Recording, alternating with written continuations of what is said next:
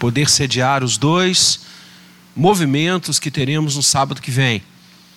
A doação de sangue, a parceria já bastante firmada com o Hemorrio, isso é muito bom, isso é salutar, doar sangue é doar vida.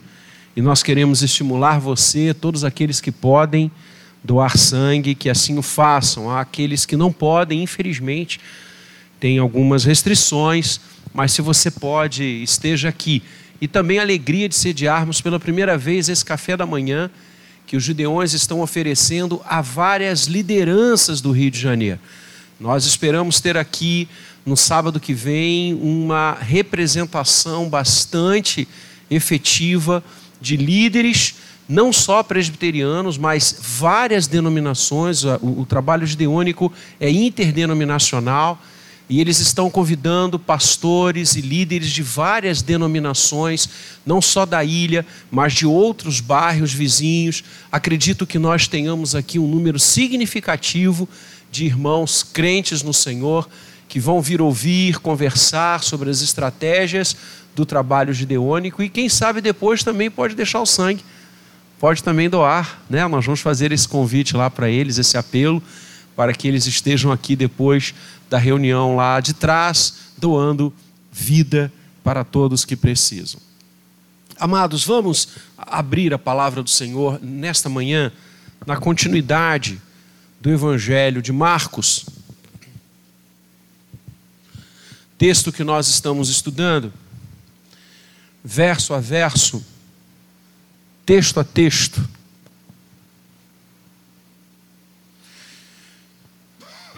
Reverendo André foi até o versículo 28 e nós vamos avançar nesta manhã do verso 29 ao verso 34. Marcos 1, 29 a 34.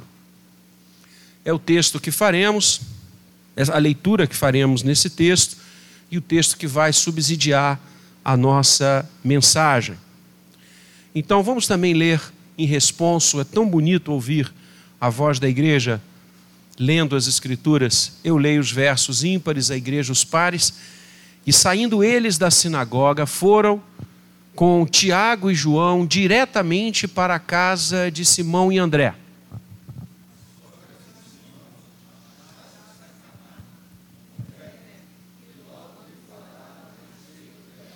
Então, aproximando-se, tomou-a pela mão e a febre a deixou, passando ela a servi-los.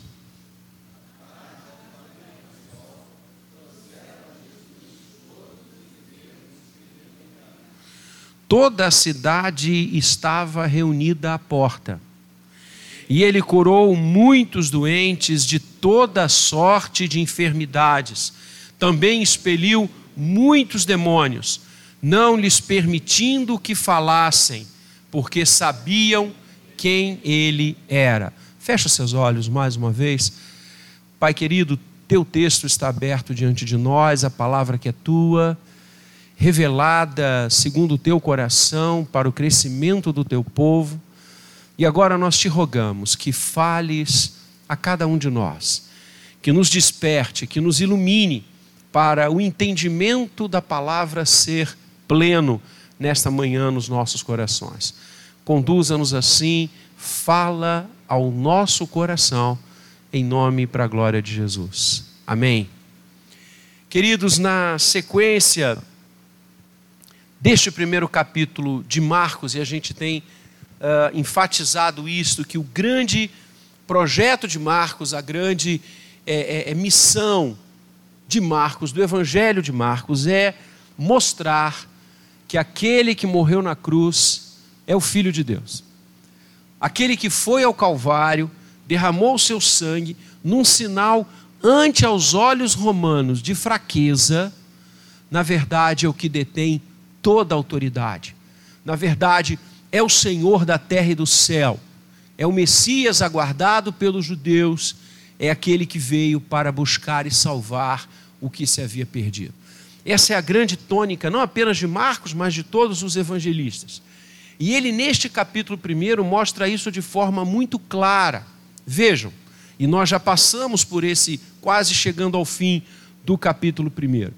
Aquele que tem autoridade, a suprema autoridade, é Cristo Jesus. Ele demonstra essa autoridade quando João o aponta como sendo o próprio Messias, aquele que veio para salvar, a autoridade de vencer o diabo, autoridade de estabelecer a sua vontade sobre os propósitos humanos, quando ele chama os discípulos que estão na pesca e a autoridade dele vem e diz: Agora vocês serão pescadores de homens. Autoridade de Jesus sobre os demônios, versos 21 a 28, quando ele expulsa, quando ele cura o endemoniado em Cafarnaum. E agora nós vamos ver Marcos falando sobre a autoridade de Jesus sendo exercida sobre as enfermidades.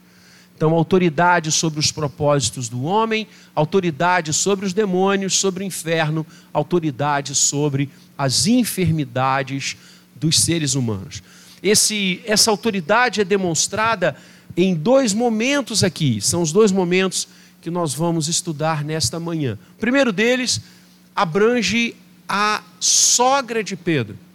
Quem era essa senhora? O texto diz: e saindo eles da sinagoga, e a, a, a, no, no, grego a ideia é, é, é imediata, assim que saíram da sinagoga, foram com Tiago e João para a casa de Simão e André. Ali havia uma senhora, a sogra de Pedro, que achava-se acamada, com febre ah, na época do Novo Testamento, e inclusive na, na cultura latina, isso é muito usual, diferentemente da cultura europeia, da cultura norte-americana, na nossa cultura e na cultura judaica do primeiro século de forma especial, era muito comum que as famílias se agregassem.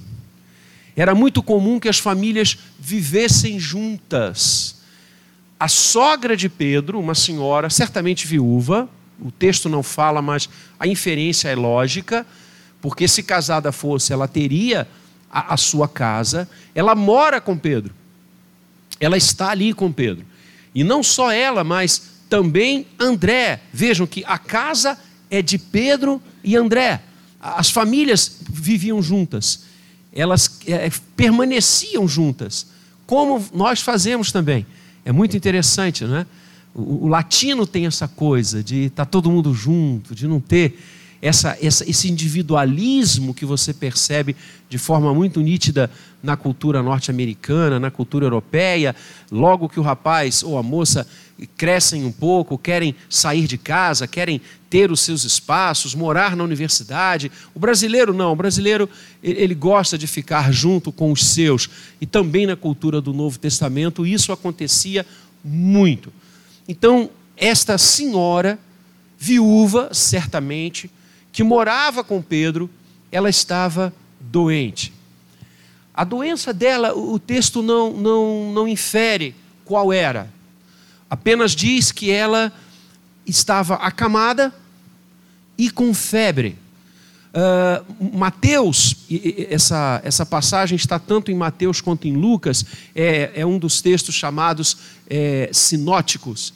Né? Os três evangelistas, Mateus, Marcos e Lucas, falam sobre ele, olham sobre ele. Tem cerca dessa passagem. E Mateus fala que ela estava ardendo em febre, o original grego, diz que ela estava com muita febre, e Lucas, que era médico, né? Lucas, ao comentar essa passagem, fala que ela estava com uma febre altíssima.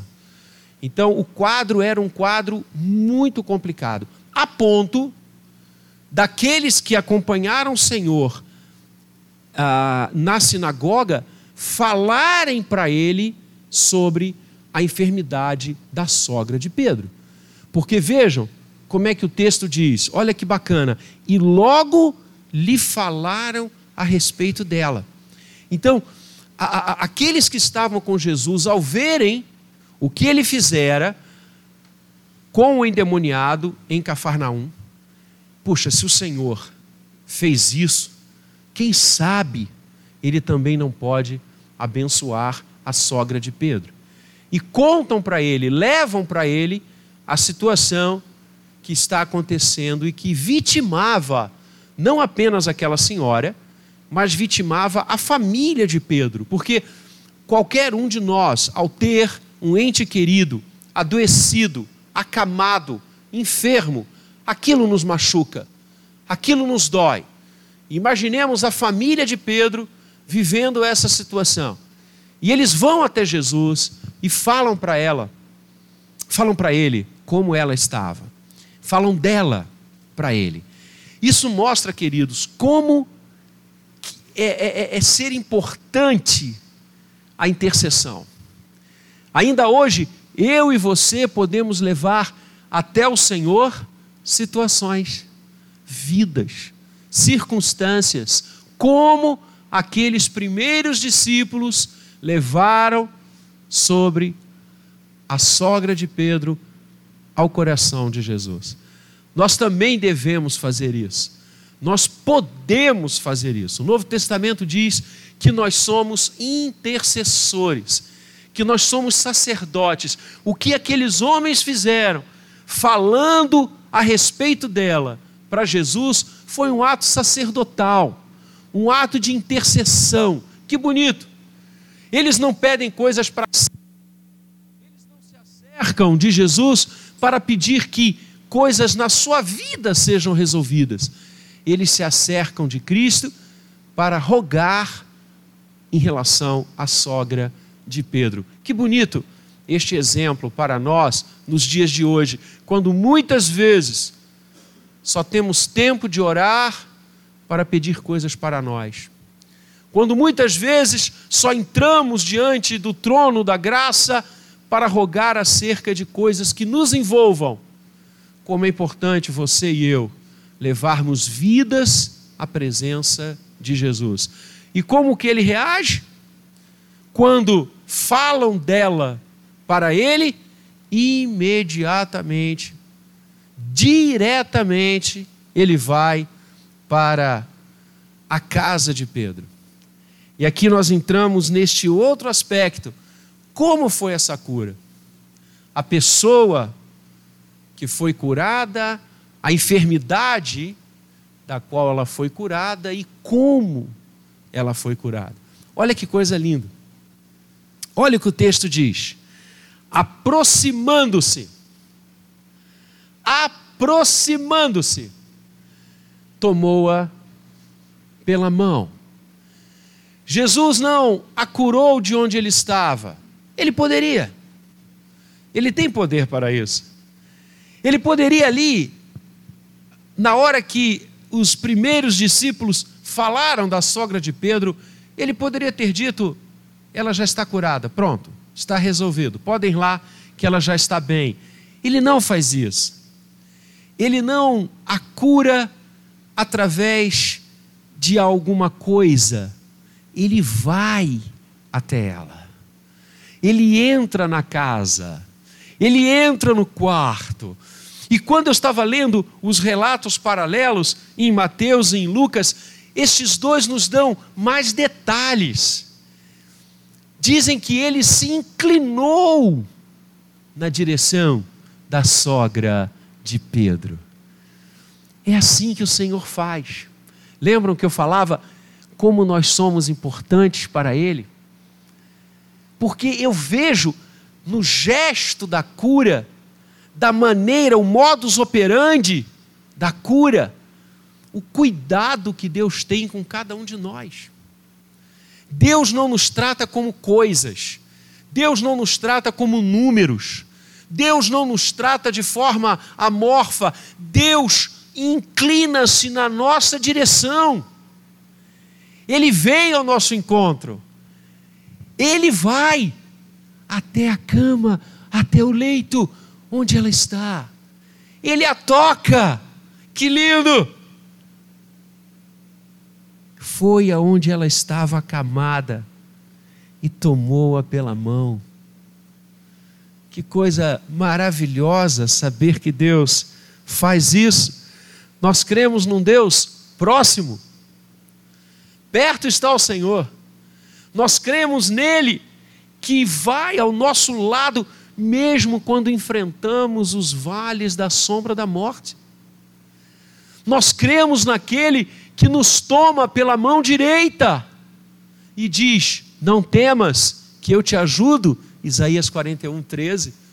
Nós cremos naquele que vai adiante de nós. Por isso, não enfraquecemos. Por isso, não desistimos. Deuteronômio 31, 8. Nós cremos naquele que diz: Não tomandei eu, ser forte e corajoso. Não temas nem te espantes, porque o Senhor teu Deus está contigo por onde quer que andares. Josué 1,9. Nós cremos naquele que nos toma pela mão. Nós não servimos a um Deus que nos trata como um objeto. Nós não servimos a um Senhor que olha para nós de forma é, é, tergiversa. Ele nos toma pelas mãos. Ele sabe quem somos. Ele nos conhece. Ele mesmo disse: As minhas ovelhas ouvem a minha voz e me seguem, eu as conheço pelo nome e lhes dou a vida eterna. Deus trata conosco de forma individual. Assim é o nosso Deus. A maneira como o Senhor Jesus cura a sogra de Pedro nos mostra como ele cuida da gente o amor que Ele tem por nós, o carinho e a importância que nós temos para com Deus, o Criador do universo. E isso só agiganta o amor dele por nós, porque o Senhor tem muita coisa para se ocupar. O universo está diante dele, a história está diante dele, os seus propósitos, não apenas no planeta Terra, mas em todos os mundos, em todas as galáxias, em todos os sóis, se realiza a cada instante. E ainda assim, Ele se inclina na nossa direção e nos toma pelas mãos. Caramba, que Deus maravilhoso! Que Deus maravilhoso! É um Deus pessoal. É um Deus que nos encharca de carinho. É um Deus que nos coloca no colo. Porque muitas vezes, como aquela senhora viúva, não temos como andar. E Deus nos coloca no colo. Deus nos abençoa. Nós somos importantes para Ele. Podemos não ser para os outros. Como aquela senhora era importante para a sua família. Mas em termos sociais, ela não era uma governadora, ela não era uma juíza em Israel, era uma mulher viúva que morava na casa de sua filha com seu genro. Uma pessoa simples. E o Senhor vai até o quarto, porque para Ele não são os nossos títulos nem as nossas posições que importam, é o nosso coração. E ali estava um coração que precisava dele. Por isso, Jesus a toma. E a cura, assim que ele a toma pelas mãos, a febre a deixou. Olha que lindo. A presença do Senhor cura, sara, abençoa. Também nos relatos paralelos, você tem textos lindos quando diz: Mateus, Lucas, que o Senhor repreendeu a febre, como que banindo aquela enfermidade que mitigava a saúde e a disposição daquela senhora, o Senhor a extirpa.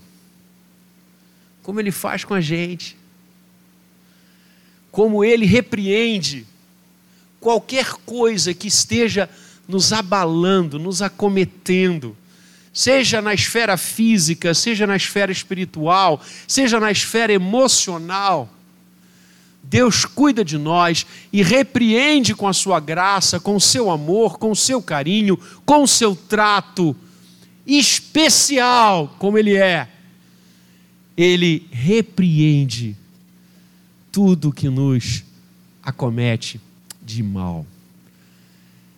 E o que, que acontece quando Deus ministra isso na vida daquela senhora? Acompanha comigo. Passando ela a servi-los. E aqui eu quero destacar essa peculiaridade na sogra de Pedro. Ela era uma mulher ativa. Reparem, tão logo se viu curada, se levanta e passa a servi-los, passa a cuidar de Jesus e da sua comitiva, passa a cuidar daquelas pessoas que estavam na casa da sua filha. Olha que lindo! E como esse exemplo pode nos ensinar. Ela não fica ali dentro do quarto dizendo: Olha, de repente essa febre volta, deixa eu me cuidar aqui um pouquinho, deixa eu, deixa eu ficar quieta aqui. Né? Eu já sou uma senhora idosa, tem muita gente aí para cuidar dessa turma. Ela se levanta e passa a servi-los. Tinha comida para fazer, tinha roupa para lavar, tinha gente em casa tinha pessoas que precisavam da sua atenção e do seu cuidado. E ela não se furta, mesmo vindo de uma febre alta. Duas coisas me ensinam isso. Primeiro, nós temos que ser assim. Nós temos que ser assim. E eu não sei, viu, Vera, se o título da Sociedade Auxiliadora Feminina não é escusado, amparado aqui nessa diligência, não só da sogra de Pedro, mas de tantas outras mulheres que nos dão esses exemplos sensacionais de serviço, de ajuda, de colaboração, de chegar junto, de se mostrar para o trabalho. O reverendo Maurício dizia: nós vamos ter que tirar os bancos para hospedarmos o hemorrio. Vocês vão ver na sexta-feira tudo certinho, tudo a tempo e a hora, porque pessoas vão vir para cá, pessoas vão trabalhar, pessoas vão servir, pessoas vão ajudar.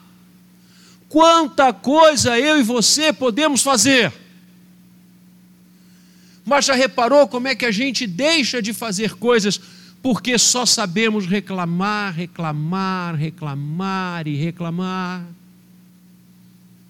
Eu não vejo aquela mulher reclamando. Eu não vejo aquela mulher apiedada de si, como que a dizer: Olha, por favor, me sirvam. Eu fiquei aqui, sei lá quantos dias, quantas horas com essa febre, delirando. Se Lucas, que era médico, disse que a febre era altíssima, imagina como ela deve ter sido mesmo. Mas ela pula da cama e ela vai servir as pessoas. Não é servir a sua família, não. É servir aqueles homens que estão hospedados lá e que foram junto com Jesus. É servir o próximo. Servir a família é tranquilo, já está no default, mas servir aos outros é que muitas vezes torna-se difícil para nós, porque nos acostumamos a crescer ouvindo que temos de ser servido. E o que importa é a nossa vida. O que importa é o nosso umbigo. O que importa são as nossas necessidades. O resto é o resto. Não é essa a ótica do reino de Deus. A ótica do reino é serviço. Jesus diz em Marcos, nós vamos chegar lá, Marcos 10, que o filho do homem não veio para ser servido, mas para servir e dar a sua vida em resgate de muitos. E Jesus diz: façam isso, porque o maior no reino de Deus é o que serve. Quando eu fui pastor na igreja de Copacabana, e durante o período que eu ali fiquei, nós atendíamos no gabinete pastoral. E havia uma senhora, membro da igreja, uma senhora idosa, todos os dias, menos segunda, que era o meu dia sabático, de terça a sexta, aquela senhora marcava um gabinete pastoral com o pastor. E nós a atendíamos. E ela subia, sentava-se na minha mesa, em frente a mim, e começava a falar. E ela começava a falar do seu marido, e a falar dos filhos, e a falar dos netos, que ninguém lhe dava importância, que ninguém ligava para ela, que ela era uma sofredora, que ela era uma solitária, que ela tinha vivido a vida inteira ajudando todo mundo e agora ninguém olhava para ela. Era todos os dias, sem exceção. Durante quase uma hora, aquela senhora reclamava de todos e de tudo, do porteiro do prédio ao marido dela, passando por todas as enfermidades possíveis e imagináveis que ela dizia ter. Eu escutei aquilo durante algumas tardes, e lá pelas tantas, um belo dia, quando ela começou, eu já sabia as histórias todas de cor. Quando ela começou, eu disse: Minha irmã, eu quero fazer um pedido a você. Ela disse: O que foi, reverendo? Pode dizer. Eu disse: Nós temos aqui perto de nós o Instituto Benjamin Constant, um lugar de cegos. Lá nós temos crianças cegas, temos adolescentes cegos, temos jovens e adultos cegos. E eles fazem momentos de leitura. Há pessoas que vão para lá voluntariamente para ler para os cegos. E eu queria pedir que você fosse lá me representar. Eu queria pedir isso a você. Será que amanhã, ao invés de nós estarmos aqui juntos conversando, eu tenho o maior prazer em estar com você, mas eu queria que você usasse esse tempo para ir lá e desse uma hora da sua tarde para ler para pessoas desprovidas da visão. Você pode me ajudar nisso? Ela disse: Claro, reverendo, eu vou sim, mas se eu for rápido, eu posso amanhã vir também? Eu falei: Pode, depois que você acabar lá, você vem para cá que eu lhe atendo. Ela não veio no dia seguinte, nem no outro, nem no outro. Chegou no domingo, lá estava ela no culto, e a porta, eu a cumprimentei e disse: Você está diferente. O que houve? Ela disse: Ah, reverendo, eu ia ligar para o senhor para me desculpar, é porque eu não tenho mais tempo de vir aqui conversar com o senhor. Reverendo, eu estou amando esse trabalho que o senhor me deu, muito obrigado. Eu disse: Mas e o seu marido? Está ótimo. E os seus filhos? Tudo em paz, reverendo o porteiro lá do prédio que não abre a porta para a senhora do elevador, e eu até dei uma blusa para ele. Ela sentiu-se útil. Ela viu que a vida é muito mais do que reclamar das pessoas. A vida é abençoar as pessoas. Aquela mulher, assim que foi curada, levantou-se para servir. Pegue esse exemplo, querido. E a segunda coisa que eu vejo é que a cura que o Senhor faz é total, é plena. Jesus repreendeu aquela febre e ponto. Deus não age com a gente a conta gotas, Deus não, Deus não age com a gente por prestações. Você vai ficar agora um pouquinho melhor, quem sabe semana que vem você já está com a febre menos alta, e aí vai caminhando. Mês que vem passou. As coisas de Deus são já, é pleno, é absoluto. Quando Deus age, Deus age. Aquela senhora se levanta e passa a servir porque ela está de fato curada ela não está na expectativa de, ela não está na promessa de. Deus agiu. E quando Deus age, querido, Deus age. Quando Deus faz, Deus faz. Com o Senhor não tem isso. é total, é pleno, é absoluto. Assim é o seu amor. Olhe para o Calvário. A sua redenção foi feita ali totalmente. O perdão veio sobre nós totalmente. Ele repreendeu o nosso pecado de uma vez para sempre. Ele repreendeu as portas do inferno de uma vez para sempre. Por isso eu acho maravilhosa a doutrina reformada da perseverança dos santos, que, como bem diz o reverendo Gabriel, que está com febre em casa, não é perseverança dos santos, é perseverança de Deus. É Ele quem persevera. É lindo saber que uma vez salvo, salvo para sempre. Vamos repetir? Uma vez salvo, salvo para sempre. Sabe por que, que eu e você podemos afirmar isso? Primeiro, porque a gente leu na Bíblia que as minhas ovelhas ninguém as arrebatará da minha mão. E segundo, porque a gente sabe, lendo a Bíblia, que o que Deus faz, Deus faz. Quando Deus salva, Deus salva. Não tem essa coisa de hoje você está salvo, amanhã você não está, depois, quem sabe, amanhã você cai de novo e você volta. Porque quando Deus age, Deus age, Deus cura e ela se levanta para servir. Glórias a Deus por isso. E qual é a repercussão disso na coisa? Quarto ponto. Como é que isso repercute? Aí vem o verso 32. À tarde, ao cair do sol, porque tinha, o, o, sabate tinha que acabar, trouxeram a Jesus todos os enfermos endemoniados. Toda a cidade estava reunida à porta. E ele fez o quê? Curou muitos doentes de toda sorte.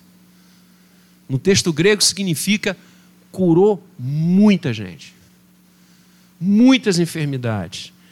Também expeliu muitos demônios. Olha que interessante, como é que Marcos faz essa separação, né? O que é doença é doença e o que é manifestação espiritual demoníaca é manifestação espiritual demoníaca. Muitas pessoas fazem uma confusão danada entre essas duas coisas. Marcos não. Tem enfermidade e tem transtorno espiritual que vem do inferno sobre as pessoas. E Jesus curou todo mundo. E Jesus salvou e remiu e repreendeu todo mundo todos os males, sejam espirituais, sejam físicos. Esse é o princípio da cura bíblica. A palavra terapeu, no grego, que vem dar terapia na nossa língua, não tem uma objetividade em relação às coisas físicas, como não tem uma objetividade em relação às coisas espirituais. Terapeu significa cura, seja cura física, seja cura espiritual seja a cura da alma, seja a cura da emoção, seja a cura do coração. O Senhor cura plenamente as enfermidades físicas e os transtornos espirituais. Deus cura, Deus age. E ele faz isso de forma indistinta. Veja que lindo! Muitos, muitos doentes, muitos endemoniados, foram levados até Jesus naquele dia e o Senhor ministrou em amor e graça para todos eles. Esse é o nosso Deus. Esse é o nosso Deus. Então, esse texto, amados, nos ensina coisas maravilhosas, como aprendemos nesta manhã. Mas nós não podemos encerrar essa mensagem, não podemos fechar esse espaço de reflexão, sem tanger, ainda que de forma muito rápida, a nossa visão sobre cura. Principalmente quando nós vemos hoje, ouvimos hoje, tantas coisas acerca deste ato, acerca deste ministério, acerca destas coisas. Bom, primeiro eu quero dizer a você que é presbiteriano, é reformado, crer e defender que Deus cura as pessoas. Isso não ficou no passado, isso não ficou no relato do Novo Testamento. Deus é o mesmo ontem, hoje e o será para sempre. Portanto, nós presbiterianos cremos fortemente que Deus continua a curar. Aliás, quem seria, o que seria de nós se ele não continuasse a curar? Deus cura. Deus continua a curar plenamente, não apenas o aspecto físico. Aliás, eu diria para você, sem medo de errar, que o aspecto físico é o menos importante. A questão espiritual, a cura espiritual, só o Senhor pode dar. Esta é que é absolutamente relevante e incomparável em importância. Ter a cura da alma, o perdão dos pecados, a reconciliação com Ele, que só Ele pode dar, é infinitamente mais importante do que a cura de qualquer mal físico. A segunda coisa, como presbiterianos e reformados, nós cremos e defendemos que Deus cura de múltiplas formas. Deus age diretamente sobre o mal, agora falando de forma muito específica, físico. Deus pode curar o que Ele quiser, o que Ele desejar, diretamente. E repare, muitas vezes eu e você não precisamos nem pedir. Há relatos no Novo Testamento de pessoas que foram curadas sem pedir, sem mesmo que outras levassem até a presença de Jesus ou dos discípulos. Tem vários exemplos, eu só dou um. Aquele cara que está na porta do templo, a porta formosa, e Pedro e João estão indo orar, estão indo ao templo, e eles passam por ali. E o que que aquele coxo pede? Dinheiro. Ele diz: Por favor, tem aí. Ele era esmoleiro. Ele vivia do benefício público, da, da caridade alheia. E Pedro olha para aquele homem e diz: Olha, nós não temos prata, nós não temos ouro, mas o que nós temos nós te damos. Em nome de Jesus, levanta e anda. Ele pediu para ser curado? Não. Mas foi curado. E levantou de pulo e entrou no templo aos pulos. Coisa linda. Então, a graça de Deus é tão intensa. Eu tenho absoluta certeza que Deus nos cura de coisas que a gente nem imagina que tínhamos. Eu não tenho dúvida nenhuma sobre isso. Eu creio na ação direta de Deus para recompor o corpo humano. Por isso a gente pode orar para que as pessoas sejam curadas. Isso é bíblico. Nós cremos nisso. Quando nós pedimos oração uns pelos outros, é porque nós cremos que Deus pode agir diretamente sobre o corpo humano, que aliás foi criado por Ele. E ninguém mais conhece o corpo humano do que Deus. Agora, também a palavra nos ensina, e eu e você temos que ter toda a certeza igualmente disso, é que há enfermidades que Deus não vai curar. Paulo diz que tinha um espinho na carne. Timóteo escreve para Paulo, conversa com Paulo sobre uma dor intermitente que ele tem no estômago. E o apóstolo Paulo até recomenda que Timóteo tome um pouco de vinho as refeições para mitigar a sua dor. Repara, qual é, além de Lucas, um dos maiores companheiros de Paulo nas suas viagens, nas suas missões? Fala para mim, Timóteo. Junto com Lucas, Timóteo é visto em várias horas do ministério de Paulo. Paulo ressuscitou gente. Paulo ora e ressuscita gente. Não é curar, não, é ressuscitar. O menino lá ficou na janela, se colocou na janela para ouvir o sermão de Paulo. Paulo demorou muito pregando, que não é o caso de hoje. Paulo demorou muito pregando e o menino dormiu e caiu. E o apóstolo Paulo foi lá, orou e o menino ressurgiu. Pedro orou e pessoas ressuscitaram. Por que, que Paulo não curou o estômago de Timóteo? O que, que é mais fácil? O que, que é mais fácil? Ressuscitar alguém ou curar o estômago de alguém? Ah. Mas Paulo diz: toma aí um pouco de vinho, pouco, um pouco de vinho, e você vai se curar. Por que, que Paulo não orou e curou o estômago do menino? Porque há enfermidades que Deus derrama sobre nós para nos ensinar coisas. Vou repetir. Há enfermidades que Deus permite que acometam o nosso organismo para nos ensinar coisas. Isso é bíblico. Então, querido, ora. Mas saiba que a soberania pertence a quem? A Deus. E aí vem Tiago nos ensinando, a gente estudou isso aqui. Se Deus quiser que eu vá, eu vou. Se o Senhor quiser que eu faça, eu farei. É Deus quem manda nisso. A nossa parte é orar.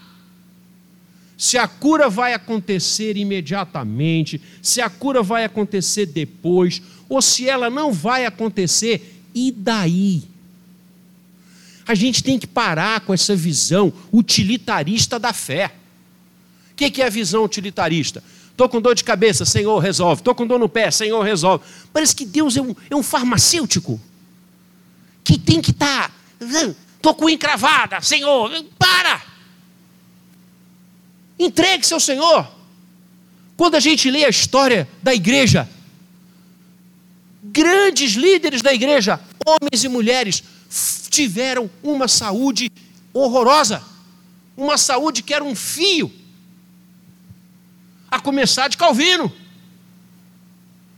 Calvino tinha uma saúde tão frágil, Calvino era tão doente, que as pessoas não, muitas vezes achavam que não ia conseguir chegar no fim do ano.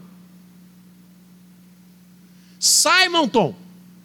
Simonton contrai uma doença e depois de oito anos apenas da sua chegada ao Brasil, ele morre, jovem. Então, para! Entenda que você é muito mais do que qualquer enfermidade, do que qualquer dor, do que qualquer coisa que você esteja passando, isso é temporário. E isso não dá em poste nem árvore. Então as enfermidades têm que ser olhadas por nós de uma forma absolutamente natural. E se Deus quiser me livrar disso aqui agora, quiser curar minha febre, ok. Mas se Ele não quiser curar minha febre, ok também. Deus é soberano. Agora, Deus age, eu estou me sentindo igual a Paulo.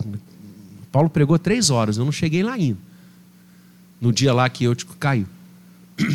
Deus age diretamente, Deus cura diretamente. Mas como presbiterianos e reformados, nós também cremos na chamada cura indireta de Deus. O que é a cura indireta? é aquela que Deus faz chegar a nós através dos médicos, através dos profissionais da saúde, através da inteligência humana no desenvolvimento dos remédios e dos fármacos para debelar as enfermidades. Nós cremos que esta ação de Deus é tão maravilhosa como a primeira. Nós cremos que Deus ter capacitado os seres humanos para desenvolverem não só a farmácia, mas as máquinas, as, as, todo, todo os acessórios das curas médicas é algo maravilhoso. É algo que vem dele. Eu creio, amados, de todo o coração no dom da cura quando eu vejo médicos se levantando, quando eu vejo jovens se deparando com a medicina, com os estudos, com a continuidade dos estudos para abençoar pessoas, para curar pessoas, eu vejo a manifestação do dom da cura. Deus age diretamente e Deus age diretamente fornecendo possibilidades de nós debelarmos enfermidades. Enfermidades que antigamente acometiam multidões, hoje estão debeladas. Pela graça de homens e mulheres que, iluminados por Ele, descobriram remédios, descobriram terapias, descobriram formas de acabar com aquilo ali. Que coisa maravilhosa! A luta que hoje a humanidade bate já há tempos contra o câncer, eu tenho certeza que chegará o momento, não sei se eu verei, mas com certeza meus netos, meus bisnetos verão a humanidade vencer isso. Porque assim é desde que nós nos entendemos por gente. Deus nos dá a possibilidade de enfrentar as doenças e de vencermos as doenças. E aquelas que vão surgindo vão sendo espancadas, e aquelas que vão surgindo vão sendo debeladas, graça de Deus sobre nós. Então Deus continua curando, e como continua? Eu sonho, falava isso sexta-feira com alguns irmãos que foram lá no culto do Mackenzie, de nós termos no Rio de Janeiro uma faculdade de medicina, uma faculdade de farmácia, para pesquisas, para investirmos em pesquisas, em descobertas na área médica. Que coisa linda! Poder começar a cuidar das coisas logo que elas nasçam, logo que elas comecem, porque o nosso corpo vai passar por várias coisas. Isso é bíblico. E isso é humano. Então Deus cura diretamente e através das inteligências que Ele nos dá para resolver as situações da enfermidade.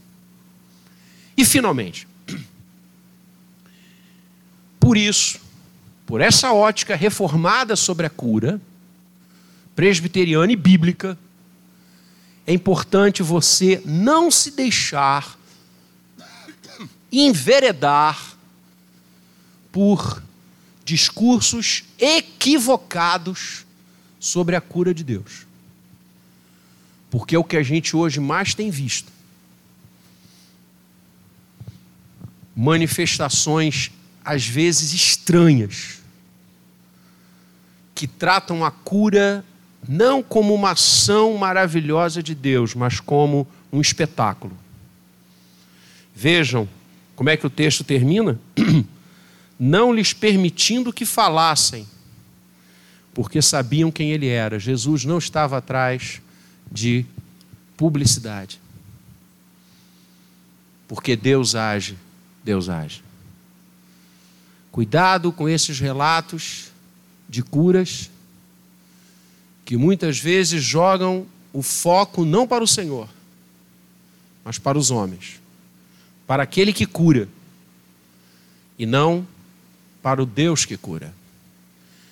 Percebam que esta manifestação de cura, de libertação de enfermidades, que o Novo Testamento narra de uma forma tão intensa, inclusive estabelecendo um binômio, sinais e prodígios. Lembra disso? Várias vezes nós lemos isso nas Escrituras. Muitos sinais e prodígios eram feitos por intermédio dos apóstolos, por intermédio dos discípulos. Queridos, esse relato é um relato neotestamentário.